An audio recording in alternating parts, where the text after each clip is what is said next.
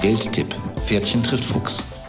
Willkommen zum Podcast rund ums Geld von Springer Professional und Fuchsbriefe.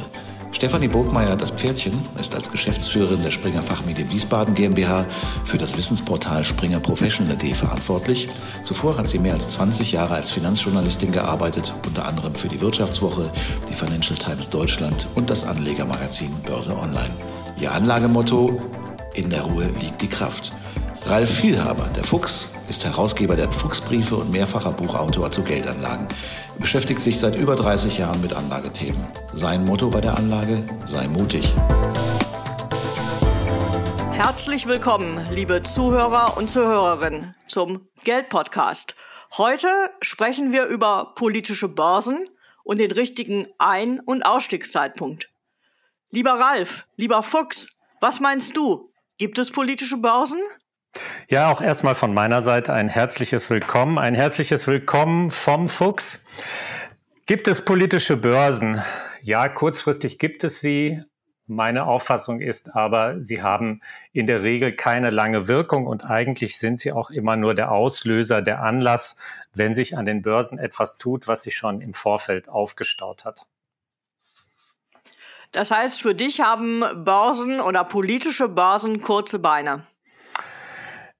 Ja, als politische Börsen schon. Wenn wir es jetzt mal an der konkreten Situation festmachen, wir haben ja gerade äh, aus Anlass des Ukraine-Krieges einen heftigen Absturz gesehen, aber da meine ich, der Ukraine-Krieg ist hier nicht wirklich die Ursache des Absturzes, sondern es waren die schon vorangegangenen sehr hohen Bewertungen und Börsen warten immer gerne darauf, dass sie einen Anlass bekommen, dass sich etwas tut, dass sich so ein reinigendes Gewitter einstellt, äh, damit dann auch wieder ja neu gekauft werden kann. Börse lebt ja von Bewegung. Ich gebe dir recht, dass wir im Markt einige ähm, deutliche Überbewertungen gesehen haben und dass das deshalb annehmbar war, dass es zu einer Konsolidierung kommt. Allerdings ähm, halte ich es äh, für unterschiedliche Auswirkungen. Also politische äh, Börsen haben nicht immer äh, kurze Beine. Ähm, wenn man sich auf einzelne Aktien äh, konzentriert, sich zum Beispiel die russischen Aktien anschaut, dann wird das äh, in meinen Augen eine längerfristige Abwärtsbewegung sein. Genauso ähm, bestimmte Sektoren. Also auch da äh, hat äh, der Ukraine-Konflikt einen deutlichen ähm, Einfluss. Denken wir zum Beispiel an äh, Ölproduzenten ähm, oder an Nahrungsmittelhersteller oder auf der anderen Seite äh, an Goldminenbetreiber. Mhm. Also da wird man einen deutlichen Effekt nicht nur ganz kurzfristig sehen, sondern über längere Zeit. Da gebe ich dir recht, da würde ich in keinem Punkt widersprechen. Das ist tatsächlich so, wenn wir uns jetzt auch mal anschauen, was so an aktuellen Nachrichten reinkommt. Wir haben ja vorher schon immer über das Thema der Lieferkettenproblematik gesprochen, die sich ja erstmal durch Corona ausgebildet hat, durch die vielfältigen Wechselwirkungen, die das Thema hatte. Jetzt äh, wird, sie, wird das im Grunde prolongiert, die Problematik durch den Ukraine-Krieg, durch die Sanktionen, die sich jetzt eingestellt haben, die sicher auch noch eine ganze Weile andauern werden. Ja, insofern äh, liegst du da richtig. Mir war einfach wichtig, dass äh, ein politischer Anlass in der Regel Auslöser ist. Er kann aber dann natürlich in der Weise, wie du das geschildert hast, ähm, tatsächlich längerfristige Folgen haben, insbesondere für einzelne Aktien. Aber wir sehen ja auch in den USA läuft es ja hier auch ein bisschen anders als in Europa. Das ist richtig. Ähm, ich befürchte nur, wenn der Konflikt länger dauert und am Ende wirklich Auswirkungen auf die Realwirtschaft hat, also auf die Weltwirtschaft, dann werden wir auch da äh, eine längere Abwärtsbewegung sehen. Aber das hängt natürlich ganz stark davon ab, äh, wie lange der Konflikt dauert und ob es äh, Möglichkeiten der Einigung und der Befriedung gibt. Einmal das und dann die andere Frage, wie reagieren tatsächlich die Notenbanken? Kommt es zu einer deutlichen Liquiditätsverknappung oder wird Liquidität im Markt bleiben? Ich bin davon überzeugt, dass Liquidität drin bleibt. Die Notenbanken werden an ihrer Linie festhalten. Und dann sind wir wieder bei dem Thema, was wir jetzt schon seit na, fast 15 Jahren haben, 14 Jahren haben, Anlagenotstand. Was willst du denn machen, wenn nicht in Aktien? Wo ist die Alternative? Geld halten geht gar nicht, damit verlierst du. Ähm, alles in Immobilien. Die Märkte sind schon deutlich ausgereizt in den meisten Ländern. Und ähm, vor allen Dingen bist du damit nicht liquide und du brauchst äh, viel Kapital zum Einstieg in der Regel. Also am Ende fällt alles wieder auf den Aktienmarkt zurück, glaube ich. Ja, das würde ich teilen. Ähm, auch ich sehe eigentlich keine ähm, Alternativen ähm, zum Aktienmarkt, selbst wenn wir jetzt langsam steigende Zinsen sehen. Aber das wird ja noch sehr, sehr lange dauern, bis das wieder auf ein ja attraktives äh, Niveau steigt. Also von daher würde ich das teilen. Ähm, heißt das, dass du äh, dein Portfolio weiter so betreibst, wie du es hast, oder würdest du äh, zum jetzigen Zeitpunkt an der einen oder anderen Stelle aussteigen? Also persönlich habe ich das so gemacht, dass ich äh, schon ein bisschen früh rausgegangen bin, nämlich schon mal im letzten Sommer. Seitdem habe ich dann Liquidität gehalten, auch wenn es geschmerzt hat und bin jetzt eingestiegen, als sich der DAX deutlich nach unten bewegt hat. Das ist, hat, ist ein bisschen Markttiming, hat aber auch mit Charttechnik zu tun. Die Börsen richten sich ja inzwischen auch sehr stark charttechnisch aus und man muss dann immer sehen, dass man in solchen Situationen nicht entweder ausgestoppt wird oder auf, zu früh abgefangen wird von den Märkten. Also es gibt ja so eine Art Range, in der sich derzeit, vor allen Dingen jetzt, wenn wir mal den DAX betrachten, der sich der bewegt, also zwischen 12,5 und äh, 15.000. Und äh, wenn man jetzt hier nah bei 12,5 äh, einsteigt in den Markt, dann macht man sicherlich nichts falsch, wenn man Liquidität hat. Und ähm, ja, das war jetzt erstmal meine Position. Und jetzt schaue ich mir mal an, wie das nach oben hin weitergeht. Und äh, man muss jetzt natürlich in solchen Situationen auch ein Stück weit schmerzfrei sein. Ja, aber der alte Costolani-Spruch, man muss kaufen, wenn die Ganonen donnern, äh, stimmt ja leider im Moment äh, sehr deutlich. Das, das würde ich teilen. Mhm. Ähm, auch ich sehe ähm, Einstiegsmöglichkeiten, weil jetzt Aktien zurückgekommen sind, die eine sehr gute Qualität haben äh, und die eine Betrachtung und natürlich auch ein Investment lohnen. Mhm. Für mich persönlich ist es immer schwieriger auszusteigen als einzusteigen. Ich glaube, das geht vielen Anlegern und Anlegerinnen äh, so.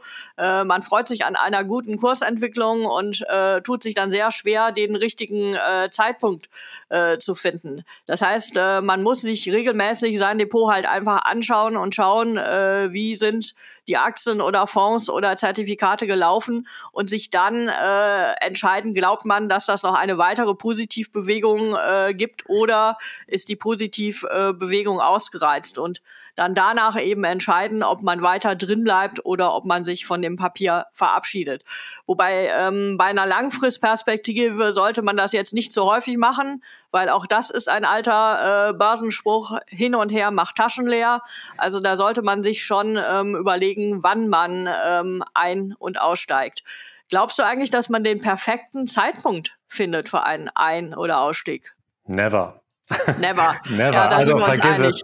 Aber an einem Punkt würde ich dir widersprechen wollen. Ich finde es sehr viel schwieriger, den richtigen Einstiegszeitpunkt zu erwischen, als den richtigen Ausstiegszeitpunkt. Oft bewegen sich ja Börsen in, in, dem, in einem Peak-Bereich, ähm, also schon bei relativ hohen Bewertungen, eine ganze Weile, bevor es dann runtergeht, dann kann man ein bisschen früh eventuell aus dem Markt gehen, da besteht ein Risiko. Aber sowas, was wir jetzt erleben, diese steilen Abfälle, du erlebst eigentlich bei so stark liquiden Börsen, wie wir sie haben, dass es dann auch sehr schnell wieder raufgeht. Wir haben hier eine Bewegung gehabt von 1000 Punkten nach oben. Die zu erwischen, das ist fast unmöglich. Und 1000 Punkte ist ja schon mal eine Menge. Und auch das sind ja dann im Grunde richtig gerechnet Verluste, wenn du nicht im Markt bist. Das stimmt natürlich.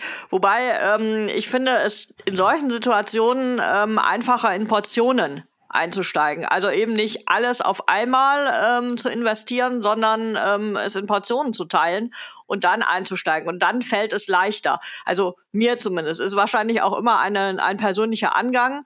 Ähm, ich finde es relativ schwer, mich von gut laufenden äh, Aktien äh, zu verabschieden und zu sagen, okay, die haben jetzt eine gute Performance gemacht, ich nehme die jetzt aus dem Depot. Also da halte ich häufig länger dran fest und nehme dann eben auch äh, durchaus mal einen Kursverfall äh, mit. Wobei ich bin eben langfrist ähm, orientiert und von daher ähm, schaue ich auf eine Perspektive von mindestens fünf Jahren äh, und damit glättet sich vieles auch wieder. Also da gehe ich mit. Ich bin ja auch kein Trader. Allerdings, ähm, ich, ich habe auch Aktien im Depot, die ich als für mich als Qualitätsaktien bezeichne. Da können wir vielleicht ein andermal drüber reden, was das sein kann. Und die lasse ich auch drin. Die packe ich an, auch in solchen Situationen nicht an. Ähm, weil ich in der bei den Sachen auch langfristig orientiert bin. Aber äh, generell, ich finde es halt sehr schwer beim Einstieg den richtigen Punkt zu erwischen. Und da muss man dann schnell sein und mutig sein. Und ähm, da würde ich dann auch mitgehen, da nicht alles auf eine Karte zu setzen, denn möglicherweise greifst du dann ja auch ins fallende Messer. Das weiß man auch nicht vorher so genau, ob der Markt nicht nochmal eine Linie durchbricht und dann nochmal ein paar tausend Punkte verliert. Das Risiko besteht ja immer. Aber wir wollten auch nochmal kurz äh, drüber reden, was geben wir denn jetzt eigentlich den Zuhörern mit auf den Weg? Wie wollen wir uns oder wie positionieren wir uns gerade? Und äh, du bist ja eher langfristig orientiert, hast da ja schon dein, dein Statement gegeben, aber wie wir uns ja schon im Vorfeld ein bisschen verständigt haben, hast du ja eigentlich eine grundsätzlich langfristige Ausrichtung bei bestimmten Aktiensegmenten. Das ist richtig. Ähm, und wenn ich jetzt äh, auf eine Frist von äh, mindestens fünf Jahren schaue, dann äh, würde ich empfehlen, nach nachhaltigen Investments zu suchen. Also durch den Ukraine-Konflikt ähm, wird sich die Energiewirtschaft deutlich verändern. Äh, wir werden uns mehr Richtung erneuerbare Energien orientieren. Fossile Brennstoffe werden weiter zurückgedrängt. Und deshalb würde ich schauen, äh, gibt es Unternehmen, äh, die sich dort engagieren, die dort eine gute Perspektive haben. Und ich würde durchaus auch Fonds in Betracht ziehen, die eben mehr als nur ein oder fünf Unternehmen betrachten, sondern die wirklich die weltweite ähm, Entwicklung abbilden.